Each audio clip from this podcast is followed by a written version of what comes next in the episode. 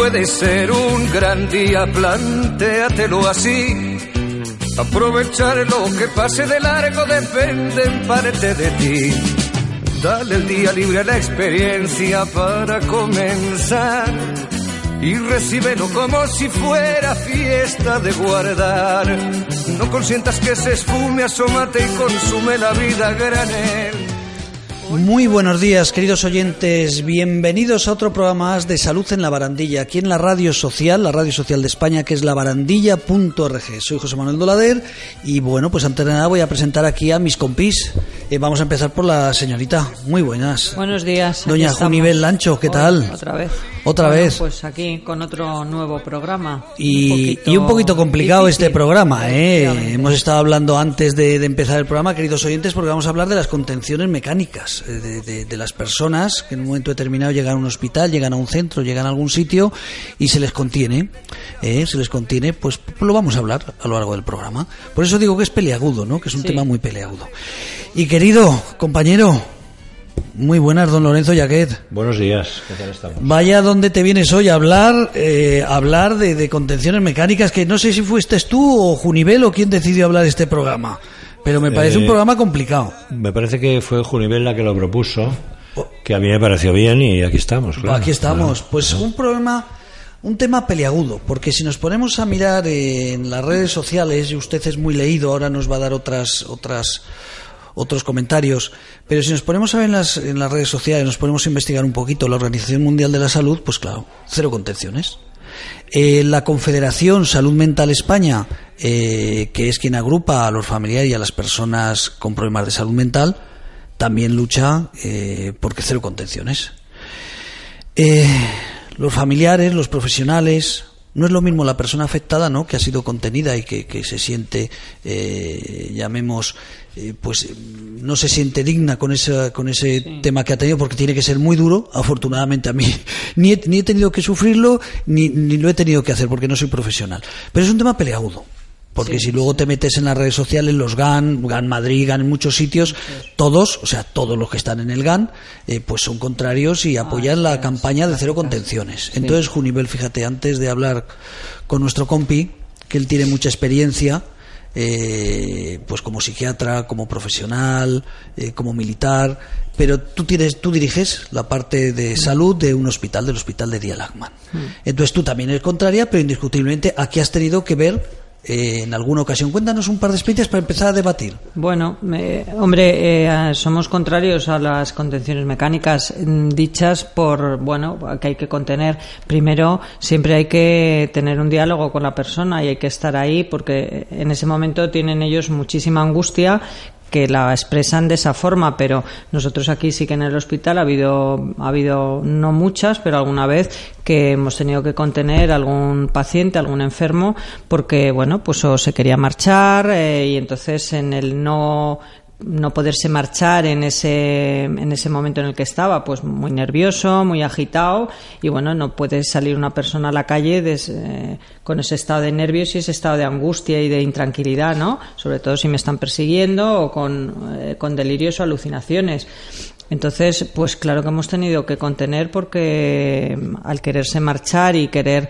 eh, pues eso, pegar a alguien para que le dejáramos, entonces, bueno, Claro, pues los profesionales Junivel, voy a actuar, no sé Simplemente si se dice para como el diablo, no sé qué Mm. decir, pero como Sí, tengo la suerte de que me dejéis entrar en vuestro hospital y por tanto conozco Sí. Mm. a pacientes, no vamos a hablar de nombres ni vamos a dar pi- ninguna pista para que nadie se pueda sentir eh, molesto, ¿no? Mm. Pero te digo que tengo la suerte de que me dejéis entrar en vuestro hospital. Estamos, esta radio es independiente y la asociación La Barandilla, pero tenemos la cesión de los locales por parte del hospital de Dielagman.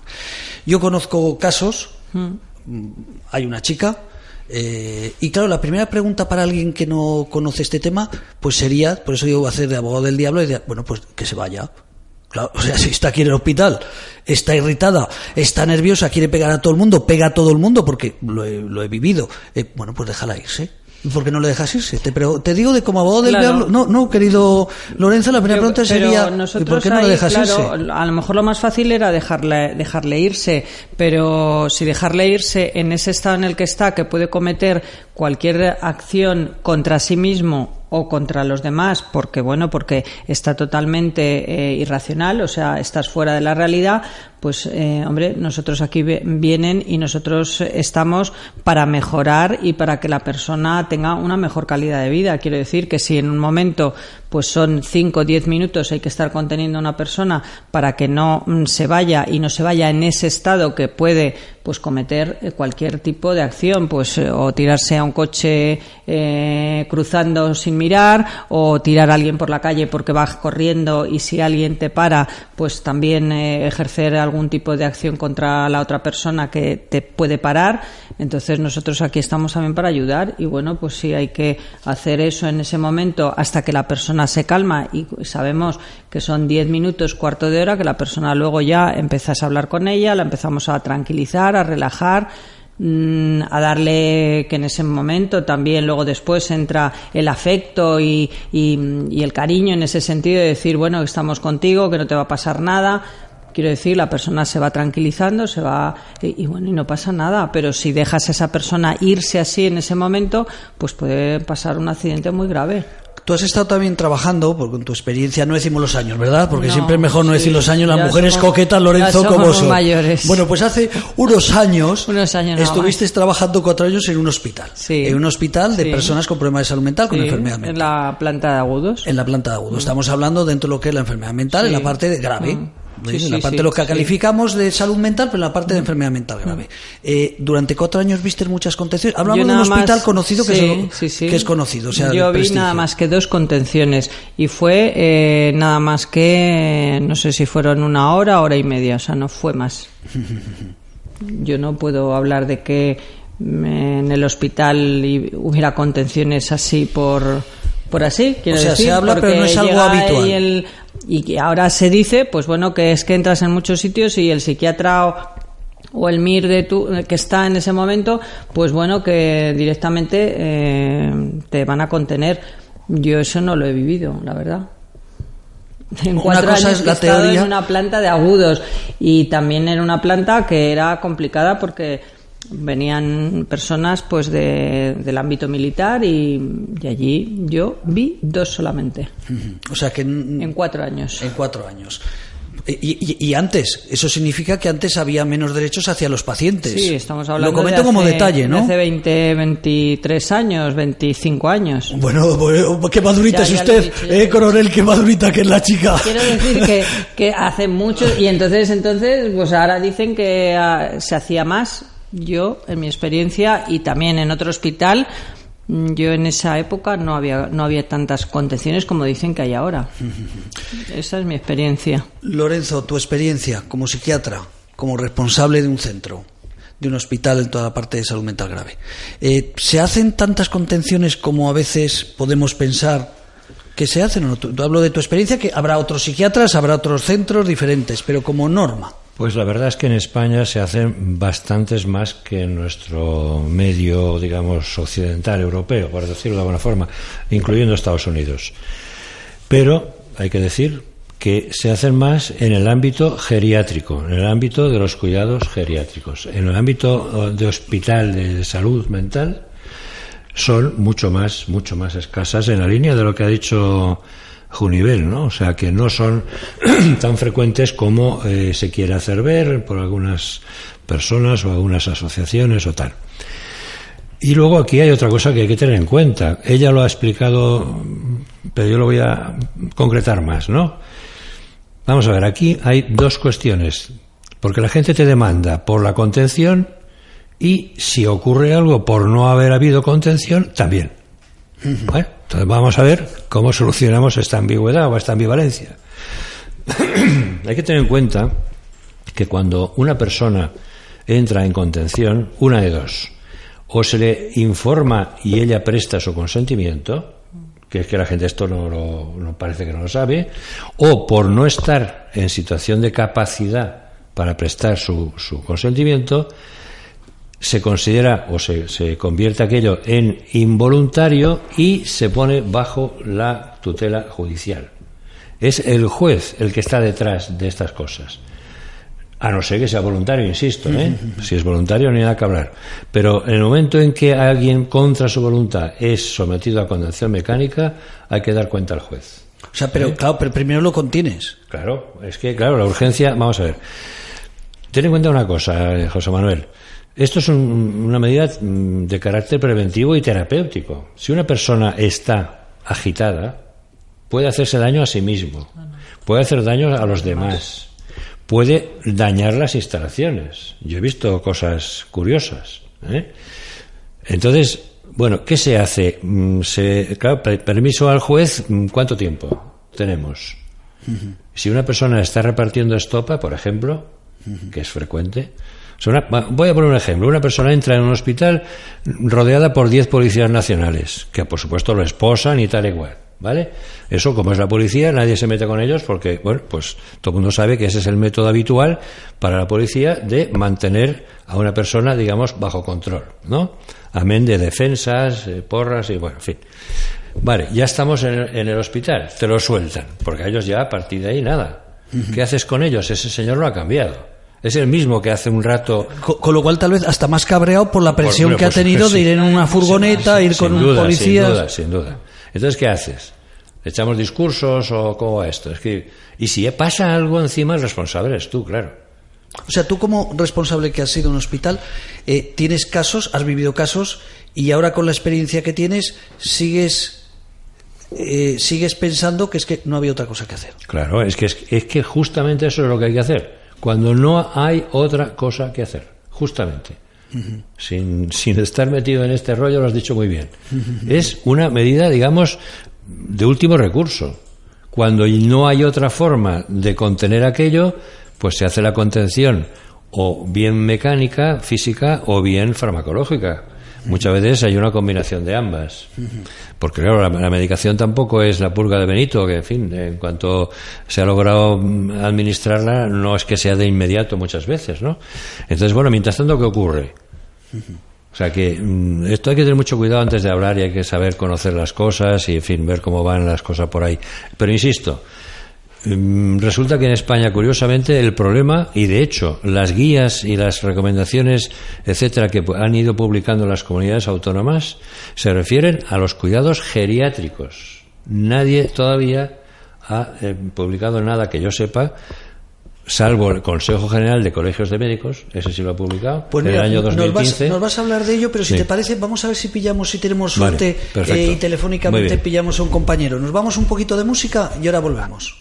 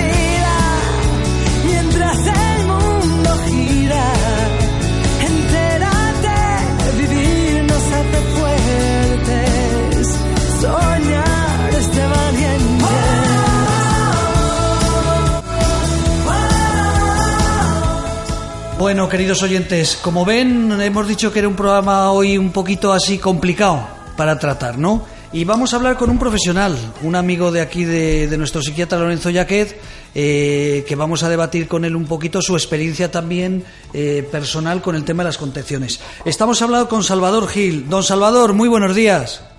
Hola, buenos días. Bueno, pues como está usted escuchando, estamos tratando hoy el tema de las contenciones mecánicas. Eh, los oyentes ya lo saben, no lo vamos a volver a repetir, pero estamos hablando de los derechos humanos, estamos hablando de la experiencia personal y de las personas que están tratando con, con- con estas personas con problemas de salud, eh, cómo actúan ante una situación de crisis. Eh, Salvador, antes de nada, tú eres profesional de, de la medicina. Sí, yo soy psiquiatra y trabajo en, en una unidad de agudos de internamiento, en concreto en el Sanatorio Doctor León.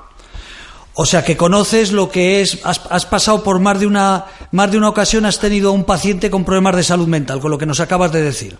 Pues mira, sí, yo llevo 15 años trabajando en esta unidad en concreto y las situaciones de necesidad de aplicar contenciones mecánicas eh, se van sucediendo con cierta periodicidad.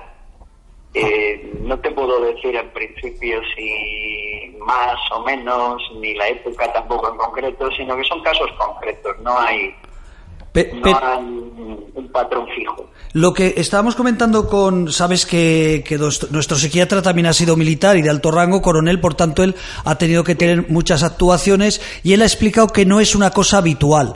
Eh, nuestra psicóloga de referencia y directora del hospital de Dia Lagman, ella también es psicóloga clínica y ella ha estado trabajando también en otro hospital y dijo que en cuatro años había vivido dos contenciones. ¿Es una cosa que se haga todos los días? ¿Todos los días estás conteniendo a alguien ahí, eh, doctor Salvador, o...?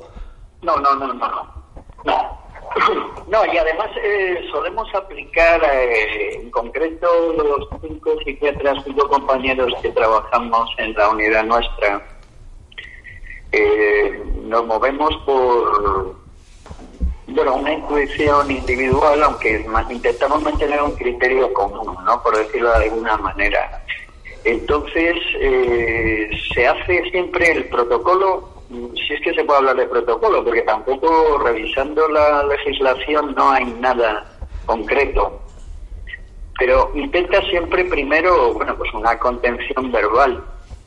El paso siguiente sería una contención farmacológica y el último recurso sería la contención mecánica, ¿no? Depende también en el caso en el que tú intervengas, quiero decir, en qué situación llegas. No es lo mismo que tú intuyas que el paciente se puede agitar, en cuyo caso ahí una contención verbal estaría indicada, o que tú veas que todavía no ha llegado a la agitación y hay una contención farmacológica que puede solventar el problema, o que, como muy bien has dicho tú en la introducción, nos llegue ya en una situación pues con contención mecánica puesta ya en la ambulancia o, o incluso con la intervención de las fuerzas del orden, que a veces también nos ha ocurrido. ¿no? Entonces, claro, en esos casos una cosa es encontrártelo eh, a través de la urgencia y otra cosa es lo que pueda surgir una vez que un paciente está ingresado aquí. A mí personalmente, cuando veo a un paciente nuevo y me lo encuentro eh, atado a la cama, pues realmente es una situación donde es difícil, es difícil entablar ahí eh, una empatía ya desde el primer momento con el paciente, porque muchas veces lo primero que te plantea es, es usted el que me va a desatar. ¿no? Claro.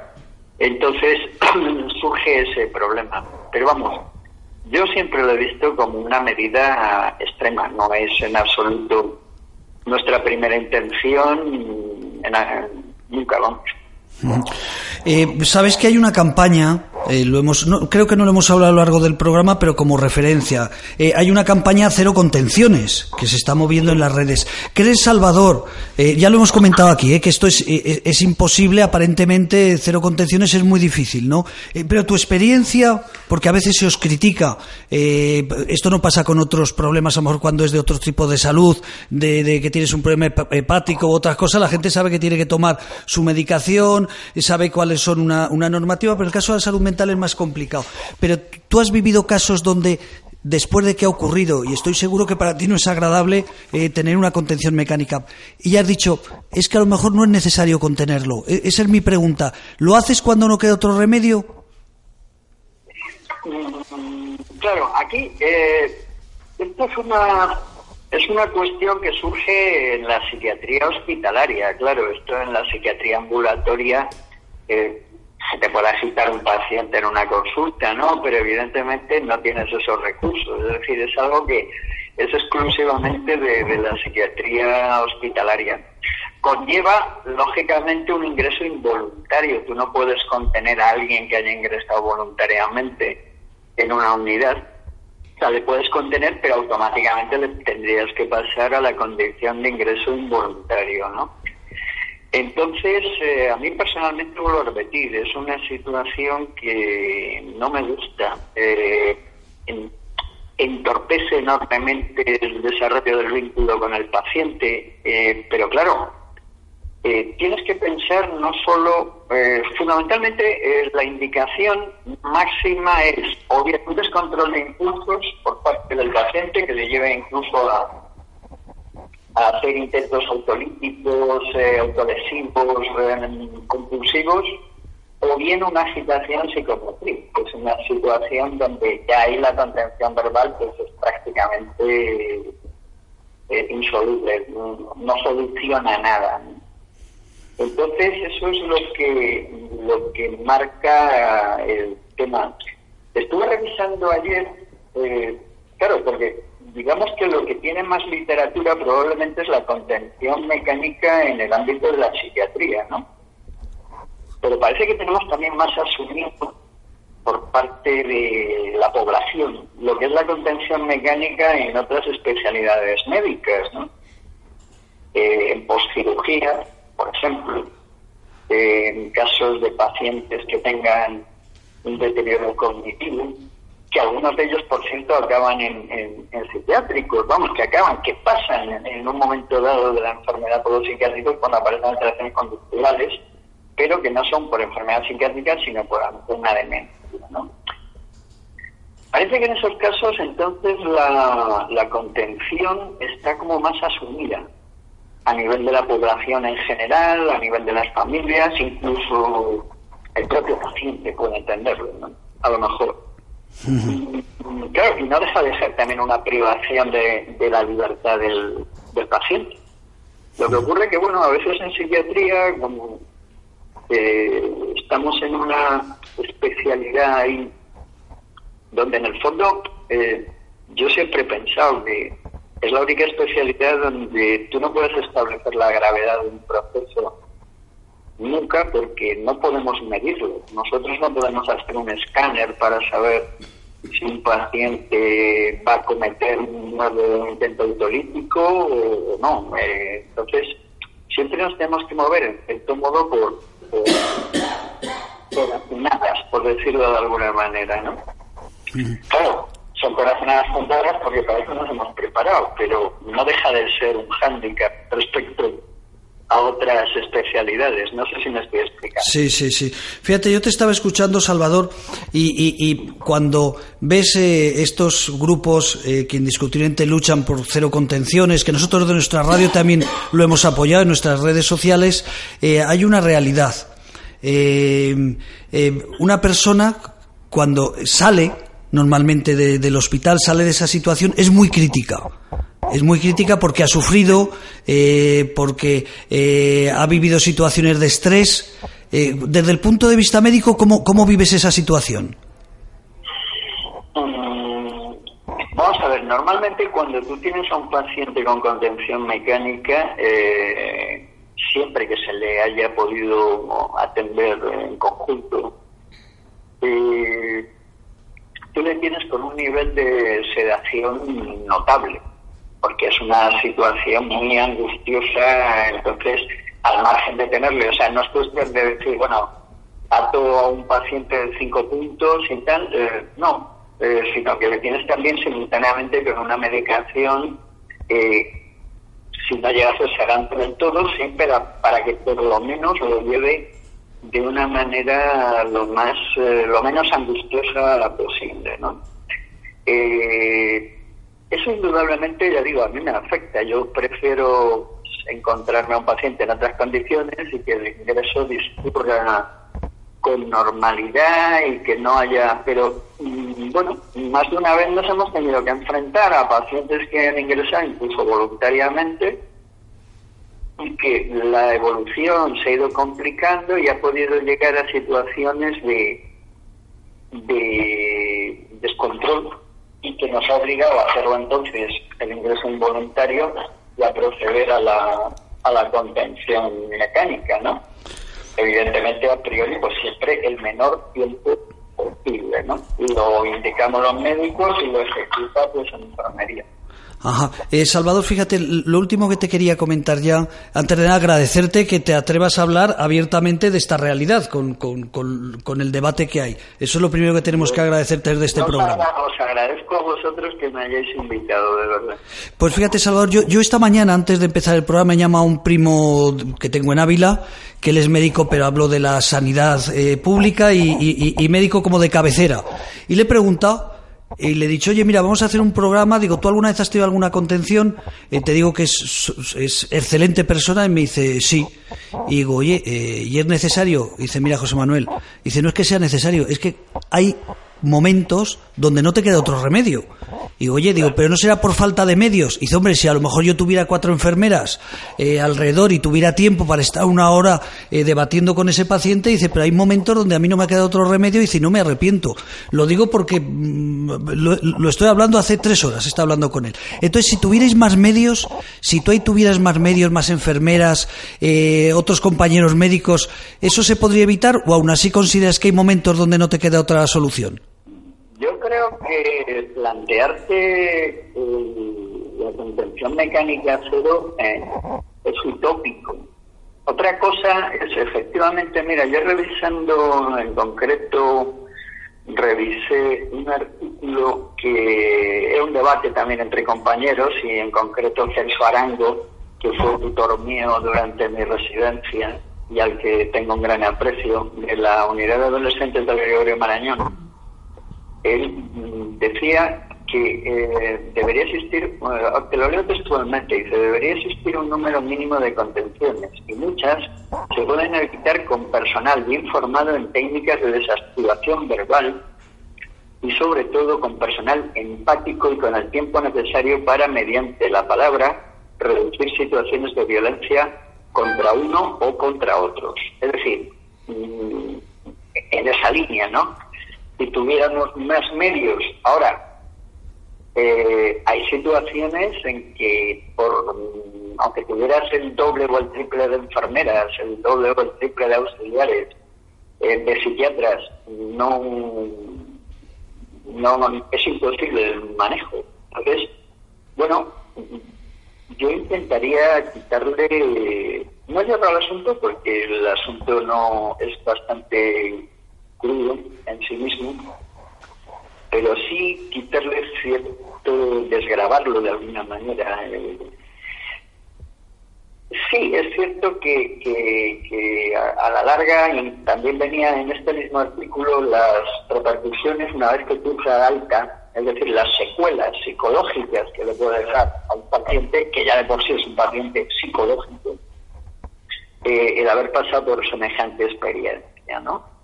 Pero si tú tienes que sopesar el riesgo vital, el riesgo de autoagresión, el riesgo de heteroagresividad, eh, evidentemente es lo que impera en ese momento.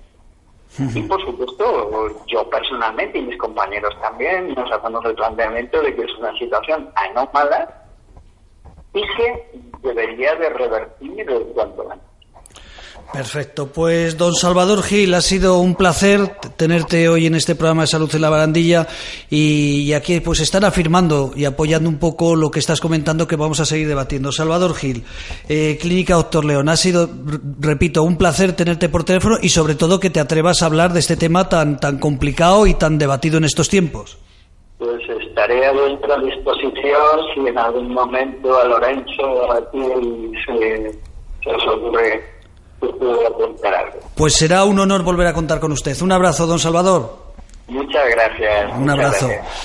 Bueno, eh, tenía razón, un hombre con experiencia. Eh, Lorenzo. Eh, yo creo que es que está dicho todo el programa. Vamos a seguir hablando, pero es que está claro, ¿no? Nadie, nadie quiere. Nadie yo quiere, creo que, creo que que- no. hombre, habrá alguno, ¿no? Habrá algún psicólogo, claro habrá algún psiquiatra, como hay todo. directamente- Hay taxistas que engañan sí, al cliente, claro. hay, me- que hay carnicerías que si pueden te cobran más. Y no digo yo que entre todos los miles de psicólogos y, y- y psiquiatras Lo que hay en España bien todo el mundo. se les vaya la mano como norma a más de uno. Sí. Pero tu experiencia, Lorenzo, la de los dos, pero tu experiencia, Lorenzo, coincide con la de este señor, ¿no? O sea, nadie queréis contener. Tú no, No. querías contener a tus militares cuando. ¿No? Te pregunto. No, y con el corazón que ahora ya sigues siendo coronel, pero no te van a quitar el sueldo porque digas la verdad. Y de hecho, bueno, era una cosa excepcional, como ha dicho Salvador. Es decir, que esto era una cosa, mi servicio muchas veces, que, que, por cierto, mm, mm, eh, inicialmente era una nave corrida, bueno, pues tú entrabas allí, nadie estaba en contención. Eso era lo habitual. Ahora, De vez en cuando. ¿no? Bueno, yo creo que es que mm, habría que, cuando la gente habla, pues, en fin, yo creo que deberían tener en cuenta una serie de cosas. Primera, esto, como acabas de decir, no le gusta a nadie a nadie. Puede producir lesiones al paciente y al personal que lo aplica. Puede producir problemas mentales, como ya se ha hablado, al personal que es contenido y al personal que lo aplica también. Porque como él mismo ha dicho hace un momento, no me gusta, no, no me encuentro cómodo. Claro, ¿cómo, ¿cómo vas a encontrarte cómodo hablando con un individuo que está atado? Bueno, atado, en fin. lo que sea. Sí, sí, con la contención que sea. Entonces, a ver, aquí lo que hay que tener en cuenta es, primero, esto es un último recurso, lo ha dicho él también bastante claro. Segundo, hay que respetar, y eso es lo que exigen los tribunales. Los tribunales no están exigiendo que no se aplique. Lo que, se- lo que están exigiendo es que, primero, haya necesidad. Segundo, que la medida sea idónea. ¿Idónea para quién? No para que el personal esté más tranquilo, no. Claro. Idónea para el propio paciente. Y tercero, la proporcionalidad. Si con mm, sujetarle las dos manos tienes bastante, no tienes que sujetarle de cuerpo entero, etcétera. ¿eh? Luego, en estos temas, como casi siempre en psiquiatría ocurre, muchas veces pues hay una, en fin, yo diría una- un poco de, de hipocresía, ¿no? Vamos a ver. Eh, nadie se preocupa, mejor dicho, todo el mundo ve normal, parece, bueno, yo desde luego nunca he encontrado a nadie que haya criticado que a una persona anciana, por ejemplo, o que esté bajo efectos de la medicación que mm, no le permite el control mm, correcto de su persona, se le pongan, por ejemplo, barras en la cama. Eso es una contención. La gente es que no, nadie dice nada, de eso no dice nada. Por favor, eso es un método de contención. Que, por supuesto, por el principio de pro- pro- proporcionalidad, puede ser que sea lo único que se haga. Porque a lo mejor no hace falta hacer más. Otras veces hay que hacer más, por supuesto. Como él ha dicho también, ha insinuado más que decirlo claramente, con los ancianos es donde aquí en España se está aplicando masivamente. El 40% es una cifra interesante. ¿eh? Bueno, ¿alguien protesta? Pues yo no he oído esas protestas respecto a los ancianos, solo lo oigo respecto a salud mental. Pero respecto a Bueno, a lo ancianos mejor no. los ancianos es porque no pueden salir a la calle, que ya son muy mayores y no tienen la fuerza que tienen. No, pero los familiares, Ajá. claro, eh, todos tienen familia y cuando van a ver a su Y le ven lo que atado. sea y lo ven contenido, Contenido, porque hay muchas formas de contención. Hay, hay hasta una especie de chalecos que te sujetan a la silla. Eso en el caso de, en fin, de una persona fuerte no sirve para nada. Se lleva la silla encima. Se la lleva de paseo, claro. Pero bueno, que los hay. Es decir, que hay muchos, que hay muchos sistemas, ¿no? Y claro, ¿por qué no dicen nada? Porque saben que es para proteger a esa persona. Lo saben. Bueno, y, y cuando se hace con el en salud mental, ¿para qué creen que se hace? Es que eh, parece que eso, aquí hay una algo algo falla. O sea, no es un capricho de nadie. Medios humanos. Hombre, yo he visto ingresos rodeado por 8 o 10 policías. Nadie pensará que en un servicio normal tienes 8 o 10 personas para un paciente. Eso supongo que a nadie se le ocurre, no lo sé. A lo mejor sí. Pues, pues si se le ocurre está muy equivocado. Eso no se puede pagar. Claro, está así la cosa como está, ¿no? Yo he sido contenido hace uno muchos años, cuatro o cinco años, cuando tuve una intervención seria, cuando salí de, del quirófano, me metieron en una sala de, bueno, pues de, de cuidados no sé qué, medios o tal, y yo estaba atadito.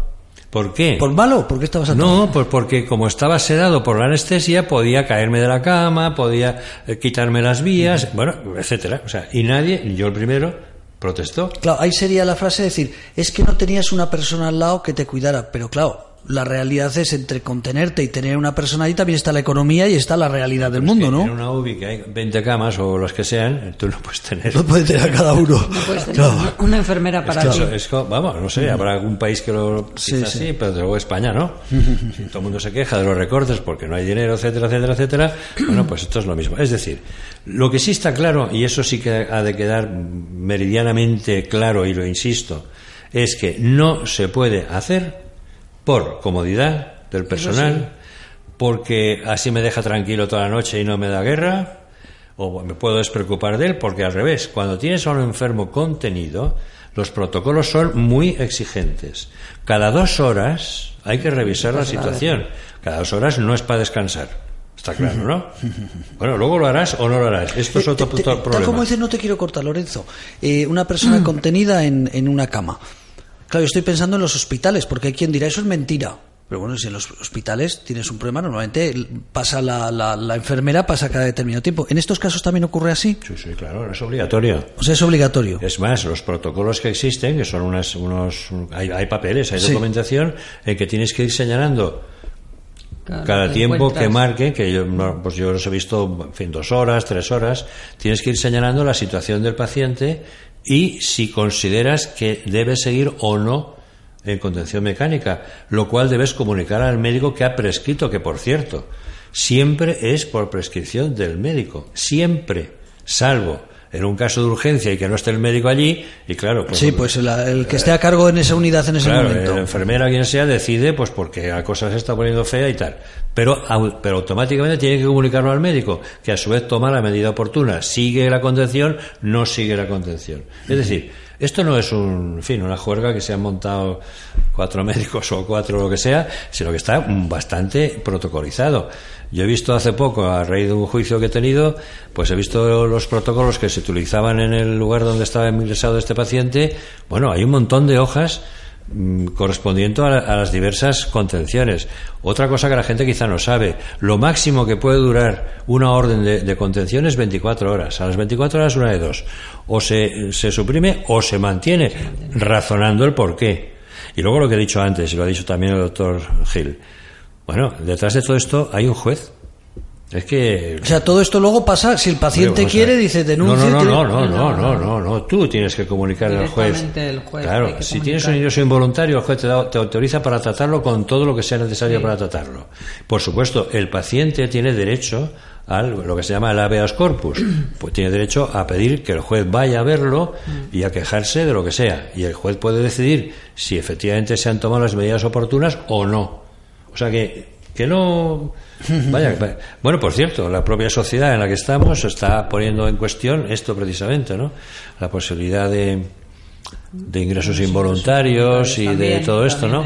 el Porque dicen que, en fin, la libertad está por encima de todo, claro. ¿Te atreves con otro programa para hacer Lo otro que- programa de ese tema? que- Lorenzo, te voy a pillar. ¿Te sí, atreves con otro escucha, programa? La libertad es una, digamos, gracia divina, vamos a decirlo así, pero hay que tener en cuenta que hay personas que no tienen las condiciones mentales necesarias para actuar con libertad. Mira. Entonces, vamos a ver. mm, ¿Qué? Mira, Claro. voy a contar, voy a contar un ejemplo. Buah, contar ejemplos, no se puede porque tenemos poco tiempo, pero lo voy a contar. Lorena Serra, doy el nombre. Eh, una seguidora de manifestaciones de todo lo que organizamos. Eh, Sabes que no hay. Eh, todo el mundo incide en los derechos de las personas. Si no te quieres medicar, si no te quieres. Tú tienes derecho como ser humano. Eso es lo primero. Bueno, pues esta mujer lleva una campaña en las redes sociales. Lo que pasa es que, como no está bien visto lo que ella está planteando, no recibe, pues creo que ha recibido 3.000 o 4.000 firmas, ¿no? Pero ella, sin embargo, es de que cuando una persona necesita la medicación hay que obligarle. Su hermano, y era su hermano y lo quería, conozco toda la historia. Su hermano era su hermano, su hermano del alma, su, su hermano querido, pero estaba metido con unos problemas de salud mental y con drogas. Entonces, lo metían al hospital o en la comisaría, dependía de dónde fuera ese día, y al día siguiente Salía. volvía a salir. Entonces ella pedía que se le tratara, que se le obligara, porque ella tenía como un trastorno mental grave, no estamos hablando de una patología suavecita, estamos hablando de un TLP pero grave. Quería que se le obligara a medicarse, pero claro, llegaba a la comisaría y decía a la policía, oiga, que él es mayor de edad, si no se quiere medicar, terminó suicidándose. Ella está llevando una campaña en redes muy fuerte. Otra cosa es que no recibe los apoyos porque la gente no quiere o considera, no digo que no quiera, perdón, o considera que no hay que, que apoyar esta postura. Pero ella dice, es que a mi hermano si lo hubieran obli- obligado, cuando estuvo una semana sin tomar medicación, que venía de temas, como te digo, se mezclaba patología dual, enfermedad mental más el tema de una adicciones. Y dice, al final es que su vida era, era una locura y decidió suicidarse. Dice, y mi hermano podría estar viviendo ahora si ese día, claro, yo como hermana le decía, médicate, médicate, pasaba de mí. Claro. Pues si yo fui a la policía y le decía, no, es que mayor de edad. Es que, claro, estamos hablando en este caso pues de, de un suicidio. También podríamos hablar de algunos homicidios, que los hay. Los ha habido y los, los hay y los seguirá habiendo. Personas que a lo mejor, pues lo mismo que estás hablando del suicidio, puede ocurrir que no toman el tratamiento, que, en fin, lo que sea. Bueno, estas personas que van contra todo esto, pues me gustaría que dieran soluciones. No solo, es muy fácil decir no, eh, tal, cero, no sé qué. Bueno, muy bien, vale, dame la solución alternativa, porque claro, Tiene que haber alguna solución. Fíjate, hay, yo porque este es un tema, te digo, delicado, eh, porque es así, porque hay muchas voces en contra. Hay una campaña, como digo, cero contenciones, que incluso la Confederación, que es quien representa a todas las familias y a las personas, en teoría, con problemas de salud mental, está en ello. Yo me pregunto, fíjate, os pregunto para terminar, los negros hace 60 años en Estados Unidos no podían ir en un autobús al lado de un blanco. Estamos hablando que ahora hay un presidente en Estados Unidos, ahora no, había el anterior era negro. Eh, estamos hablando que no estamos hablando de 200 años cuando los algodones iban a recoger algodón, estamos hablando de hace 60 años, ¿no? Eh, que los negros no podían ir al lado de los blancos. Eso era impensable en aquellos tiempos, me imagino en la mentalidad americana, que algún día habría un presidente negro. Eh, estas campañas de cero contenciones, ¿por qué creéis que se hacen? Porque hay muchas, parece ser por lo que ha dicho el doctor y lo que decís aquí, que sois profesionales, que no hay tantas como la alarma social. Dice que una que se pudiera evitar es suficiente para esta campaña. Pero entonces, ¿creéis que se hace eh, porque algún día serán cero contenciones? Porque es. ¿Por qué? Porque si estáis diciendo aquí que va a ser imposible, aparentemente, el, el que haya cero contenciones. Yo es que creo que mm, lo que hemos dicho es que no es agradable para nadie hacer una contención mecánica y nadie de los profesionales que estamos dentro de la salud mental se llega por eh, bueno porque me apetece como ha dicho Lorenzo pues es que no para que me haga pasar la noche mejor eh, no me dé guerra. O sea eso no no se hace así. Lo que pasa es que es verdad que en las redes sociales y lo digo en las redes sociales, por un lado, nos vienen muy bien, pero por otro lado, están haciendo mucho daño a todos los niveles. Porque quienes escriben a veces en las redes sociales, yo que me lo está mirando ahora, todo lo de las contenciones, son, bueno, dos o tres grupos y hablan de cuatro o cinco personas. Bueno, mejor hay más. Mm, Hay más, pero hay muchas digo, más quiero decir, pero que hablan eh, casos puntuales, o sea, no habla nadie eh, en, eh, de decir, es que conocemos que en este servicio todos los que han entrado les han contenido mecánicamente, o ha habido, no sé, X, sino son mm, que, que bien, que aunque sean casos aislados, no se deben de hacer. Los que cuentan, pues a lo mejor no era el momento de hacérselo, porque bueno, no han seguido a lo mejor Sí, o lo que como hemos decimos, dicho, miles de psiquiatras, miles de psiquiatras, miles de psicólogos, hay impresentables como en todas las Por profesiones. eso, que no han ser. seguido ese protocolo. Pero mm, yo veo que sea difícil el cero contenciones porque hay veces y hay momentos que es lo que acabamos de decir, Yo- que son necesarias. Pero es que fíjate, yo estuve bastantes ¿Mm? Son años necesarias. En el hospital de Cienpozuelos, en el hospital masculino de Cienpozuelos. Bueno, masculino aunque había un grupo femenino, pero bueno. Yo es que allí casi, casi no he visto contenciones. en Con la fama que tiene. Cienpozuelos, que fíjate que tiene- Eran mil camas, ¿eh? que se dice pronto. Ahora, pues prácticamente no había contenciones. Sí las había en la parte de agudos, que es lo de siempre. Cuando entra el paciente, entra descontrolado por completo y claro dentro de ese descontrol pues puede haber algún momento en Claro. que haya que controlar bueno ¿Para qué sirven estas campañas? Hombre, pues en mi opinión sirven para que todos tengamos cada vez más cuidado, como ha sido así. Yo La creo que es por eso también. eh, eh, en fin, la, la- la perspectiva de la psiquiatría actual no es la que tenía hace 100 años, evidentemente. Bueno, ¿por qué? Pues porque la ciencia ha mejorado, evidentemente, como en todo, y porque la presión social eh, existe. Eh, Por ejemplo, ahora mismo el que haya un control judicial de las personas que ingresan involuntariamente no es lo mismo de lo que había hasta el año, de- me parece que era del año 33, que hasta ese momento lo decidía la autoridad gubernativa, el el ingreso. O sea, El gobernador, el, el alcalde, según la Sí, población, era el que decidía si ingresaba un paciente o no. Y no estoy hablando de bromas, ¿eh? Era así. Bueno, de de eso a ingresar a gente porque me da la gana, pues fíjate que, que paso más corto Sí, sí, hay, sí, ¿no? Esto está, esto se acabó hace muchos años. Bueno, entonces estamos mejorando y yo creo que esto también mejorará. Creo que esa es la diferencia en lo que pasa aquí, que tenemos un 40% de, de, de contenciones y lo que pasa, por ejemplo, en Japón, que hay un 10%. Hombre, pues sin duda la mejoría de la asistencia, la, la presión social, etcétera, tiene que ver con esto. Pero fíjate, no hay ningún país en el mundo occidental que tenga cero contenciones. ¿Qué pasa? ¿Que todo Occidente es una panda de bestias? Hombre, no sé qué decirte, pero... Con eso está hecho. Bueno, pues eh, os tengo que felicitar. Voy a decir una cosa también eh, que, que- que no puedo obviar lo que es, hablamos del hospital de día en un hospital privado. Esto no es como la seguridad social o un psiquiatra que estás en un sitio oficial, tú haces lo que quieras que no te, van a- no, no- te va a pasar nada. Un hospital tiene que cuidar a los pacientes. Bueno, sí, perdón, digo que no le va a pasar nada, me explico. Que no va a perder su negocio, pueden denunciarle, ¿no? Pero en esos dos casos de contenciones que yo conozco, ni la familia ni los afectados una vez pasado eso se han ido del hospital. Porque también digo para dar valor a lo que estás diciendo en cada momento. No, no es lo mismo que, repito, que tú como profesional en un hospital, si haces algo mal y te denuncian, te puede peligrar tu puesto, tu carrera militar y todo. Pero digo que un hospital privado tienes que cuidar más a la gente porque se te van. Y aquí, claro, si se te van, no comes. Entonces, en este caso que conozco personalmente, eh, ese caso y otro caso que hubo un tema de un intento de suicidio, eh, la familia y el paciente sigue viniendo aquí. Por tanto, no ha sido una cosa tan traumática, eh, que habrá en otros casos traumáticos, ¿no? Pero también hay que defender cuando se ha hecho un buen, un buen, una buena contención, ninguno de los dos se ha largado de este hospital y la familia no te ha denunciado, ¿no? Es que además hay otra cosa. Cuando el paciente no está en condiciones de decidir por sí mismo, es obligatorio, obligatorio, recabar el, el primero la información, dar la información y recabar el consentimiento de los familiares, allegados, dice la ley. Bueno, entonces resulta claro, que están de acuerdo, porque si no, no se podría hacer. Solo cuando todo el mundo se niega y el médico considera que es obligatorio, es, vamos, que es necesario, es cuando entra el juez. Pero si no, vamos, pues ahora, ayer, hace recientemente, he tenido un juicio que era al revés.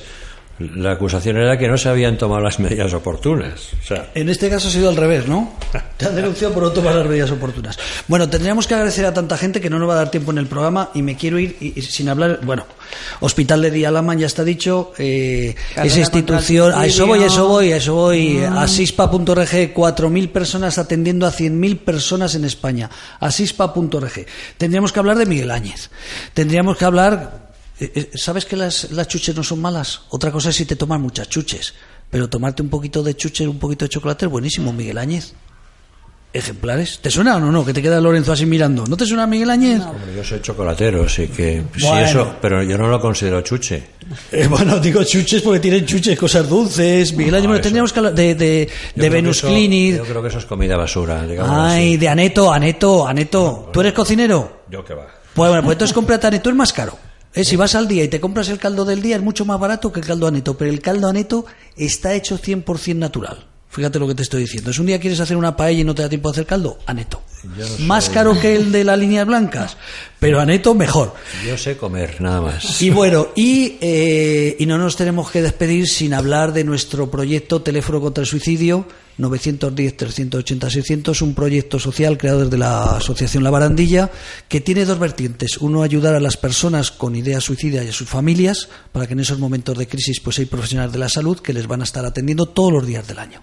Eh, para Aquí luego no se resuelve nada, sino simplemente lo que se trata es que esa persona está pasando por ese momento de crisis, como la contención, ¿no? Es la contención. Exactamente. Eh, Mira, es una contención. Es una En un momento de crisis tan grave para una persona que se ha medicado, o digo medicado, que se ha empastillado, que está to- tomando la decisión de saltar al vacío. Bueno, 910, 380, 600, o para las familias que ven eh, que algún familiar, padre, hijo, hermano, está pasando por una situación de crisis y tiene esas ideas, ideas suicidas, ¿no? Pues para eso nació este proyecto. Y uno de los motivos de llamarse teléfono contra el suicidio es porque queremos dar en España eh, visibilidad a este lastre, a este problema de salud nacional que tenemos en España, donde 3.600 personas se suicidan cada año. Estamos hablando de 10 personas cada día. Y pensamos que qué mejor que hacer una carrera una carrera solidaria, todos los beneficios van destinados al teléfono contra el suicidio, a mantener este proyecto social, eh, pero queremos darle mucha visibilidad y para eso necesitamos que nos apoyen, que se inscriban www carrera contra el suicidio.org. Hay cuatro modalidades. ¿Que son deportistas? Yo, Lorenzo, perdona, sé que tienes buena preparación física, pero no creo que estés en condiciones de correr la de 10.000. Ni a, ni a nuestro técnico, el director técnico nuestro Andrés, ni a Junivel. No os veo yo. Yo solamente voy al paseo. Vale, pues decía que hay 10.000 metros, pero que por favor, si ustedes no llevan practicando unos meses de deporte, no se apunten a esta carrera porque no es beneficiosa y este es un programa que es dedicado a la salud. Tienen la de 5.000. Pues bueno, la de 5.000 también tienen que estar preparados. ¿eh? No sirve de repente ahora voy a correr 10.000. Pueden ir andando. Nosotros le agradecemos, vale 10 euros. ¿eh? Vale 10 euros, cualquiera de las inscripciones. Que les gusta que es una persona con problemas de movilidad y le gusta correr esas bicicletas adaptadas, también tiene una carrera. 5.000 metros en handbike con distintas modalidades para personas con problemas de movilidad en silla de ruedas. Y que son pues un poco to- flojitos como el Junivel y yo, y Lorenzo, te voy a poner también en el mismo paquete. Tenemos la carrera solidaria, que es una caminata, dos kilómetros y medio, donde se van a reír, vamos a hacer actuaciones musicales, nos vamos a despedir con la canción de Jorge Dinares, una canción dedicada a las personas con ideas suicidas. Jorge Dinares va a, contar va a cantar ese día, la presidenta Ana Lancho nos ha conseguido una batucada, o sea que va a haber ambiente, aunque es, porque es un ambiente festivo, Bastante tristeza es la desgracia de un suicidio como para encima. ¿eh? Entonces decía que si quieres, si te apuntas a de 2.500 vas a disfrutar porque va- vamos a tener unos cuerpos de seguridad del Estado y otros cuerpos, los bomberos. Eh, Ana la presidenta decía, podéis venir sin camiseta, como salen esos, pero eso quedaba como muy machista. Entonces van a venir vestidos de bomberos. O sea, en esa carrera solidaria vamos a tener la caminata solidaria, vamos a tener un montón de bomberos, porque ellos son los primeros, junto con la policía, bueno, y el SAMU, y el SUMA, el teléfono contra el suicidio, no vamos a quitar méritos a nadie, ¿no? Pero los bomberos tienen muchas actuaciones en crisis y sufren mucho intentos y suicidios. Y ellos pues van a venir, se, solidarizan con nuestro proyecto, pagan sus 10 euritos de entrada eh, para, para apuntarse, pero ellos quieren, en lugar de llevar nuestra camiseta, porque con los 10 euros regalamos chuches. Regalamos una camiseta, regalamos caldo, o sea, no te pienses que por 10 euros no te llevas nada, ¿eh? Que te vas Y luego pizza para después de terminar la Eso carrera que nos da Do- Dominos. Domino's Pizza nos va a regalar a todos eh, un trozo allí de pizza para que podamos disfrutar. Vamos a tener Coca-Cola, bueno, a tener una fiesta, una fiesta grande. Tres W carrera contra el suicidio.org y un dorsal cero. Nos escucha mucha gente fuera de Madrid y fuera de España. Bueno, fuera de España por 10 euritos, yo no sé si desde Argentina, que tenemos muchos oyentes, pueden hacerlo, ¿no? Pero el resto de España tenemos ahí una cuenta que es de CaixaBank, donde tenemos un dorsal cero, que le agradeceremos eternamente porque nos ayuden sobre todo a dar visibilidad y que podamos seguir haciendo programas como este. Esos 10 euros van para ayudar a nuestros psicólogos, a los profesionales que están atendiendo el teléfono y para que sigamos manteniendo esta radio social. Don Lorenzo Yaquez, un placer, como siempre, tenerle Como aquí. Siempre, ya sabes, yo, en fin. Yo no sé si hay gente que te va a poner a parir por lo que has dicho hoy, no, no. pero la realidad es la realidad. Claro, exactamente. O sea, no creo que haya dicho nada que no sea razonable. Todo, Entonces, todo muy vamos, en mi razonable. opinión, claro, por supuesto. O sea, que luego habrá- puede haber gente, ¿no? Pero en fin. Y la mía, eh, doña Junivel. un Muchas placer, gracias. Como siempre, tenerla aquí. Muy ¿Qué bien. tal va el teléfono, por cierto? Pues muy bien. ¿Contenta con la labor? 640 llamadas. 640 llamadas desde el 2 de febrero Desde de 2 de personas febrero. que desde luego no están pasando, Pasando por, por un buen momentos. momento, sí. Nadie llama aquí a no ser que sea equivocadamente y eso no lo apuntamos. eh, nadie llama aquí para. No, no, no, Bueno, para- sé que te felicita la gente. Sí, nos Yo felicita- sé, escucha Lorenzo, se va a cabrear, gente. mira qué cara se le va a poner, Nos- cara de mala leche cuando diga que ella se escucha. Se le pone cara de mala leche porque me dice que no puedo decirlo, pero que sepan que detrás de este teléfono hay gente como nuestra amiga y compañera Junivel Lancho. Queridos oyentes, nos vamos el mes que viene con otro programa nuevo que me, me apetece eso que has dicho Lorenzo. Lo debatiremos luego.